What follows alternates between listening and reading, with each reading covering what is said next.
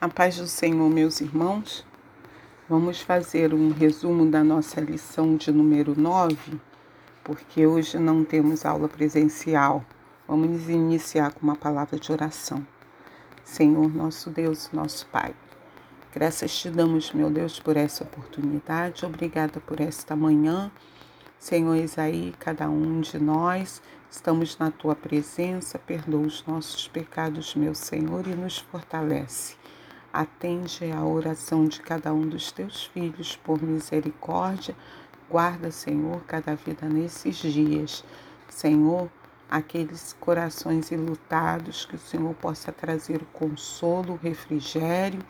Deus da glória, aos enfermos, que a tua poderosa mão possa estar agindo em favor, curando, livrando de todo mal. Senhor, toma conta, Senhor, de cada vida, aqueles que estão internados, acamados. Deus, que haja restauração e saúde. Fica conosco, nos guarda, guarda a nossa alma e nos fortalece em Ti, Senhor, em nome de Jesus. Amém. Nossa lição tem por título As histórias e as poesias falam ao coração. Na semana passada nós estudamos sobre, sobre a lei e os evangelhos que revelam Jesus. Vimos que a palavra-chave foi revelar. A lei foi um esboço daquilo que Deus queria através da redenção, do plano de Deus, através da redenção em Jesus Cristo. E Jesus veio sendo aquele que fez maldição por nós, cumpriu toda a lei, porque de nós mesmos nenhuma criatura humana poderia cumprir a lei em sua integralidade.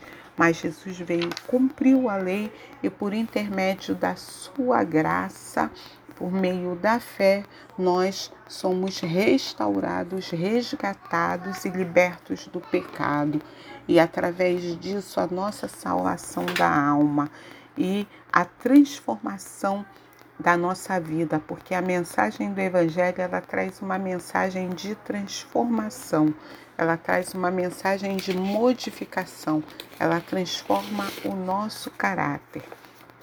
Bem, nosso texto áureo está em Salmo de número 109, versículo 107. Recapitulando, Salmo é um livro de louvor, de cântico, então ele não possui capítulo nós podemos nos referir a ele como salmo de número ou apenas Salmo 119 ou Salmo número 119. Em relação aos versículos, se mantém. Diz assim: texto áureo: Estou aflitíssimo. Vivifica-me, ó Senhor, segundo a tua palavra. A verdade prática diz assim: os livros históricos e poéticos mostram a soberania e a sabedoria divina. O relato dessas verdades produz fé e esperança em nossos corações. A leitura bíblica está em Deuteronômio, capítulo 6, versículos 20 a 25 e Salmos de número 119, versículos 105 a 108 diz assim, Deuteronômio capítulo 6, versículo 20. Quando o teu filho te perguntar no futuro, dizendo: Que significam os testemunhos e estatutos e juízos que o Senhor nosso Deus vos ordenou? Aí vem a resposta, Deus orientando, dizendo o que o povo deveria dizer. Então dirás a teu filho: Éramos servos de Faraó no Egito Porém, o Senhor com mão forte nos tirou do Egito. E o Senhor, aos nossos olhos, fez sinais e maravilhas grandes e terríveis contra o Egito, contra Faraó e toda a sua casa. E dali nos tirou para nos levar e nos dar a terra que jurara nossos pais. E o Senhor nos ordenou que cumpríssemos todos esses estatutos que devêssemos ao Senhor nosso Deus para nosso perpétuo bem, para nos guardar em vida como no dia de hoje. e será para nós justiça quando tivermos cuidado de cumprir todos esses mandamentos perante o Senhor nosso Deus, como tem ordenado. Salmo 119. Lâmpada para os nossos pés é a tua palavra e luz para o nosso para o meu caminho. Jurei e cumprirei que guardarei os teus justos juízos. Estou aflitíssimo. Vivifica-me, ó Senhor, segundo a tua palavra. Aceita, eu te rogo, as oferendas voluntárias da minha boca, ó Senhor. Ensina-me os teus juízos. A introdução, nós vemos, nós vemos na introdução que estamos prosseguindo com o nosso estudo bíblico sobre as Sagradas Escrituras. Nessa lição, temos a finalidade de apresentar uma visão panorâmica dos livros históricos e poéticos. O objetivo da nossa lição é destacar as narrativas de Josué e Juízes, ou seja, aquele período dos livros históricos, a história dos reis de Israel e Judá. Conhecer a estrutura e características da literatura bíblica, poética e de sabedoria e mostrar os princípios básicos para a vida cristã. Então, nós vamos perceber que a Bíblia faz uso de gêneros literários para expressar a revelação de Deus.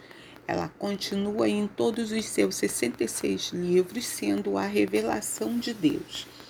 Nós, recapitulando a estrutura bíblica, nós temos o Antigo Testamento e o Novo Testamento.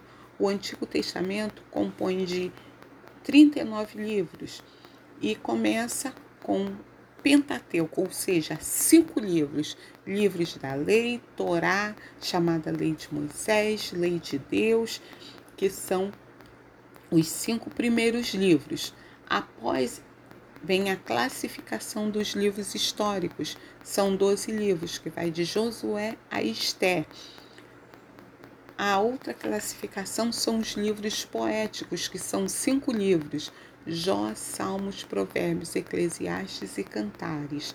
A outra classificação vem os livros proféticos, que vem com os cinco maiores livros proféticos, que é são os livros de Isaías, Jeremias, Lamentações de Jeremias, Ezequiel e Daniel, e os cinco livros proféticos menores, que são em número de doze.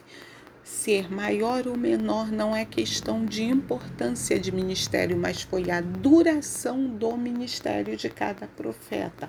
Por isso que existe a classificação de profetas maiores e profetas menores. A divisão utilizada pelos judeus é a seguinte: é lei, profetas e salmos. Nós já usamos essa outra classificação, conforme nós já falamos. O livro do Novo Testamento, os livros do Novo Testamento, eles se compõem em 27 livros. Estão classificados é, dessa seguinte forma: Evangelhos são os quatro primeiros livros, Mateus, Marcos, Lucas e João, sendo Mateus, Marcos e Lucas chamados sinóticos, evangelhos sinóticos, porque eles possuem a mesma mensagem, mensagens semelhantes. Eles apenas diferenciam na direção a quem, a que povo é dirigido porém a mensagem é a mesma. E o livro de João retrata a divindade de Jesus, ele enaltece a divindade de Jesus. Após a classificação dos evangelhos, que são quatro livros, vem o livro histórico. Nós temos no Novo Testamento apenas um livro histórico, que é o livro de Atos dos Apóstolos, sendo que o livro de Atos dos Apóstolos também é considerado como o segundo evangelho, porque ele foi escrito pelo evangelista Lucas. E aqueles que escreveram os evangelhos, eles foram considerados como evangelistas. E Lucas escreveu o Evangelho de Lucas e escreveu Atos dos Apóstolos. Após essa classificação, vem as epístolas ou cartas, que se divide em duas formas: epístolas paulinas e epístolas gerais, sendo que as epístolas paulinas escritas pelo apóstolo Paulo são 13 cartas e as epístolas gerais, oito cartas, sendo que o livro de Hebreus não há autoria, não tem autor autor reconhecido. Porém, é lógico que um apóstolo escreveu, mas nós não sabemos qual deles, por isso não tem autoria definida, reconhecida o livro dos Hebreus. E após vem o livro da Revelação, Revelação de São João, Apocalipse de São João. São João foi o escreveu o Evangelho de João, escreveu as cartas as epístolas de João e escreveu o livro do Apocalipse de São João. Então, nós totalizamos nessa estrutura bíblica, sabendo que a nossa Bíblia possui 66 livros considerados canônicos, ou seja, o cânon sagrado possui 66 livros, porque são livros sagrados, reconhecidos como inspirados por Deus e utilizados como regra de fé e prática. Bem, introduzindo a nossa lição, ela possui vários gêneros literários para expressar a revelação divina, que é isso que nós vamos estar falando hoje. Para contar as histórias do povo de Deus, os livros históricos servem-se da literatura chamada narrativa. Narrativa ele está contando a história. Então, os livros históricos usam a literatura narrativa. Já os livros poéticos e de sabedoria, que é Jó, Salmos, Provérbios, Cantares e Eclesiastes, eles recorrem ao texto lírico com o propósito de despertar sentimentos. Eles usam uma narrativa poética, porque ela tem o objetivo de despertar sentimentos. Os livros históricos do Antigo Testamento são 12 livros. Após a morte de Moisés, Deus chamou Josué para liderar o povo na conquista da terra prometida. Isso está lá descrito no livro de Juízes, capítulo 1.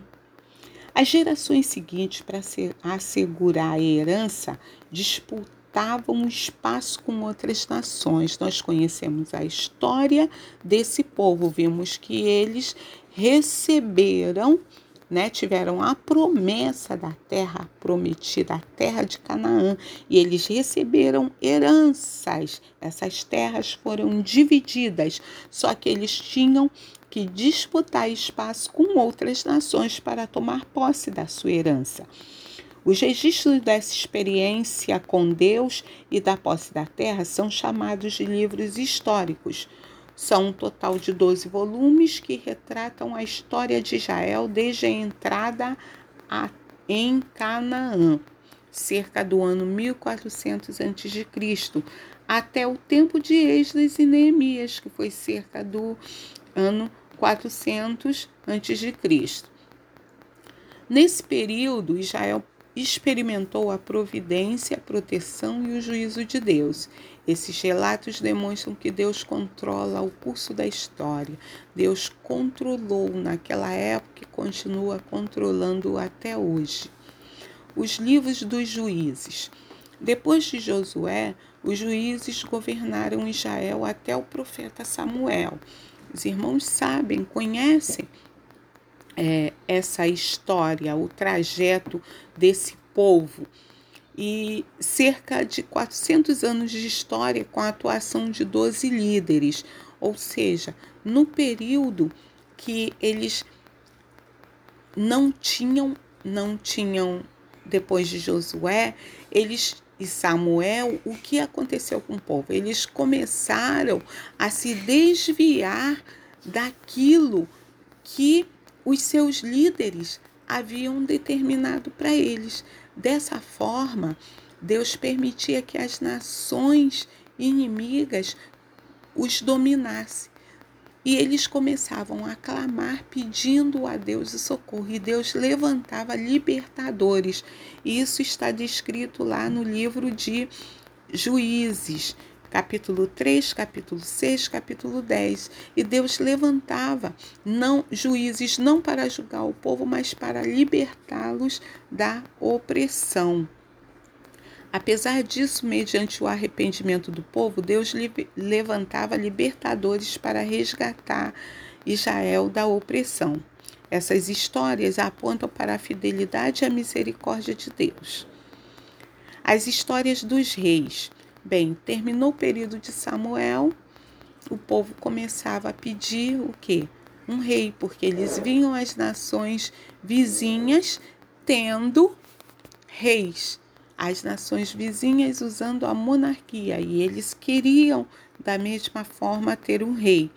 Por volta do ano 1050 a.C., Deus constituiu Saul como rei em Israel.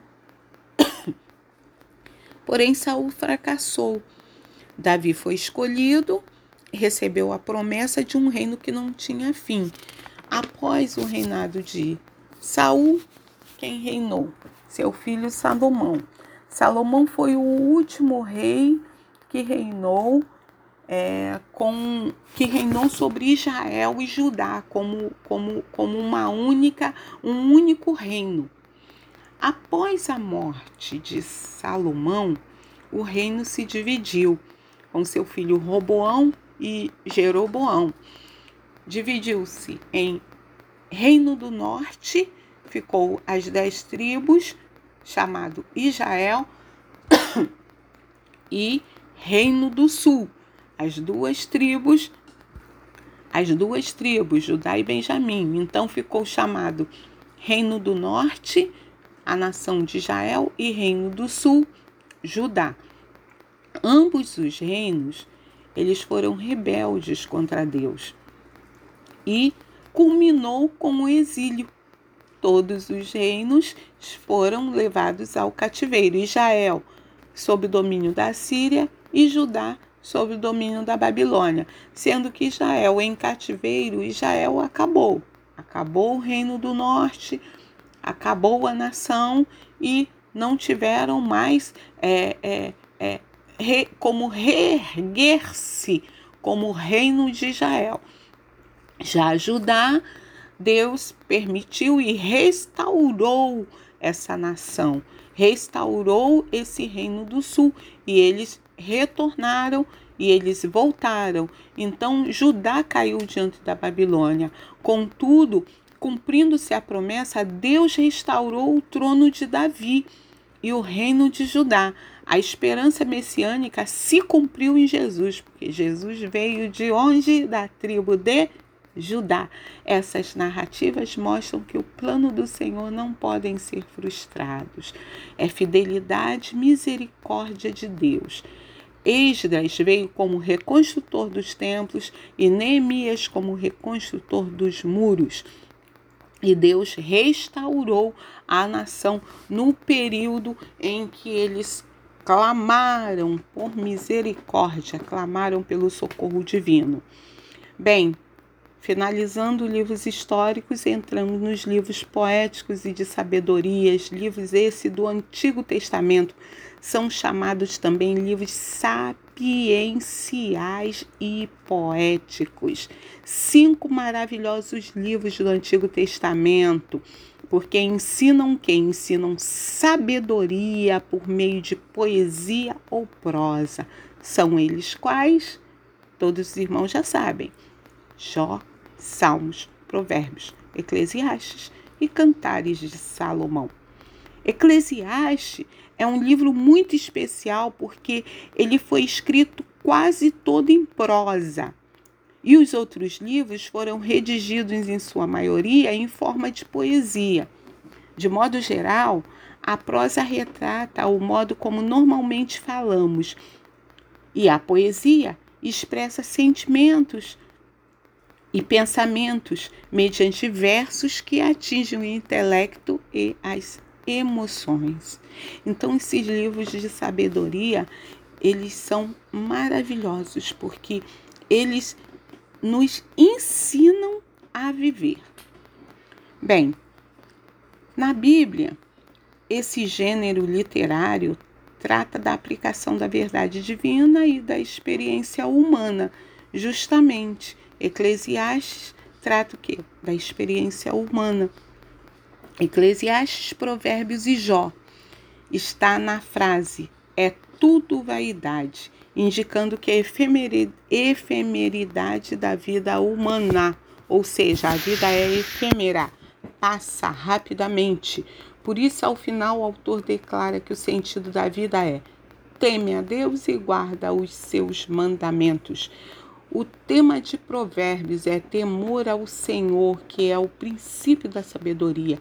Ler o livro de Provérbios, irmãos, tem 31 capítulos. Se pegar um mês de 31 dias, você consegue ler um capítulo por mês. É uma lição de vida para todos os dias. É uma meditação nos ensinando, nos chamando a atenção ao temor do Senhor para adquirir a sabedoria, o entendimento da palavra de Deus é aquilo que nos ensina a observar os princípios que Ele quer para nós e nos faz sábios.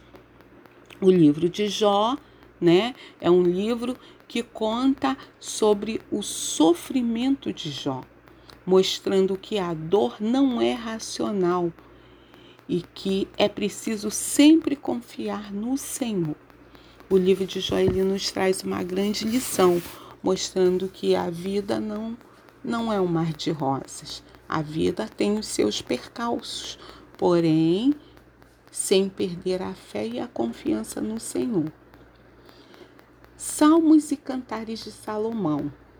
Em hebraico significa louvor e simboliza o que? Simboliza a mensagem principal do livro, que é louvor, oração e adoração. Irmãos, também são livros muito maravilhosos, livros muito edificantes. É um livro de instrução, porque nos mostra como servir ao Senhor e ainda fala profeticamente acerca do Messias. Quem disse que Salmos não é profético? Em Salmos, nós vamos encontrar ali muitos versículos é, falando acerca do Messias, falando acerca da vinda do Messias, do sofrimento do Messias, do ministério do Messias. Nesses aspectos, considera-se como verso-chave o Salmo 29, versículo 2. Olha que versículo bonito. Dai ao Senhor a glória devida ao seu nome Adorai o Senhor na beleza da sua santidade. O livro de Cantares ilustra o compromisso e a intimidade e o amor que deve existir no casamento. E da mesma forma, essa relação não é só física ou humana, é uma relação espiritual, como nós, como Igreja de Cristo, nos relacionamos no reino em relação ao nosso Deus, o amor de Cristo para a sua igreja e para com cada crente em especial. Porque é uma mensagem ao coração. É uma mensagem do coração porque ela descreve que Deus fez na vida das pessoas e por meio delas. Por exemplo, Deus conduziu Josué na travessia do Jordão. O feito favoreceu o acesso à terra prometida. Olha só que maravilha! Deus levantou nações para punir a rebeldia do seu povo. Olha o que aconteceu na história, um exemplo bem claro que nós temos na história de Moisés com o povo no Egito o cuidado e a provisão de Deus para com aquele povo, para que o nome dele pudesse ser enaltecido. Deus punia a rebeldia do povo, porém Deus também punia a, a nação que, que, que oprimia o povo. E dessa forma, Deus mostrava a sua soberania e o seu cuidado para com o povo. Em outro momento, Deus resgatou da Babilônia o remanescente, conforme a promessa feita a Davi. Isso foi no período do cativeiro. Nós falamos do cativeiro, né? A tribo de Israel, o reino do norte, foi levado cativo pela Síria, debaixo da, do, do, do, do, do domínio da Síria, e a tribo do sul, a tribo de Judá, o reino do sul, foi levado ao cativeiro debaixo do domínio babilônico. Porém, Deus restaurou a nação de Judá do domínio babilônico. Porque, irmãos, quem reinava sobre a tribo de Judá era a descendência de Davi. E Deus já tinha feito uma promessa a Davi que nunca faltaria rei no seu da, do seu, dentre os seus descendentes. E Deus cumpriu. Por isso Deus restaurou a nação de Judá. E por intermédio disso, Deus levantou Esdras e Neemias, homens com coração voltado, chamados para a reconstrução. E Deus resgatou da Babilônia o remanescente conforme a promessa feita a Davi. Foi ele que conservou a nação de Judá e assim preparou o caminho para a vinda do Messias prometido. Olha, irmãos, nada na palavra de Deus foi feito por acaso, nem jogado assim ao léu. Tudo tem um objetivo, porque toda palavra ela culmina para quem? Para a redenção de Jesus Cristo, para a vinda do Messias, para o cumprimento da promessa. Assim sendo, o nosso coração deve se aquietar, porque Deus é soberano, ele age na história e nada acontece fora da vontade dele. Aí vem a mensagem de sabedoria. Porque Deus é o que? Deus é a fonte da sabedoria. O temor do Senhor é o princípio da sabedoria. E o propósito da sabedoria é agradar a Deus. Desse modo, todo conselho prático está subordinado à sabedoria. Todo conselho prático está subordinado à sabedoria divina. Olha alguns conselhos: andar retamente, fugir da luxúria, não ser preguiçoso, manter boa reputação, tomar cuidado no falar e não confiar no dinheiro, viver com alegria, remer o tempo, manter a integridade, aceitar a repreensão, confiar no Senhor, desfrutar do verdadeiro amor amor. Olha, irmãos, que mensagem de sabedoria nós encontramos nesses livros poéticos. Estão espalhados aí em Provérbios, em Eclesiastes, em Cantares, em Jó. É só ler para poder desfrutar de todo esse conhecimento. E nós ainda encontramos em Salmos a mensagem de adoração. Os salmos, eles possuem uma peculiaridade de expressar as mais profundas emoções do coração humano, tais como medo, angústia, tristeza, força, segurança, alegria. Quem não encontra nos salmos uma mensagem para sua necessidade? Também refletem o ideal divino da espiritualidade e adoração. Entre outros retratos da vida espiritual, destacam-se o que? O coração que confia no Senhor. Aí vem o nosso coração. Coração na Bíblia não é o nosso músculo que bate, que pulsa, que recebe sangue e, e, jorra sangue, não, e distribui o sangue, não é isso. O coração na Bíblia é a nossa alma, é o âmago, é onde a palavra do Senhor penetra, é onde o Espírito Santo opera. E destaca-se assim: coração que confia, coração contrito, coração que glorifica, coração agradecido, coração arrependido. Irmãos, mensagem para elevo da nossa alma, mensagem para alegria da nossa alma, mensagem para fortalecimento. Por isso que, na verdade, na verdade prática, falou que o relato dessas verdades produz fé e esperança em nossos corações. A fé é o quê? A fé é aquilo que nos move, que nos faz crer, que nos faz aceitar, que nos faz entender, que nos faz chegar perto de Deus.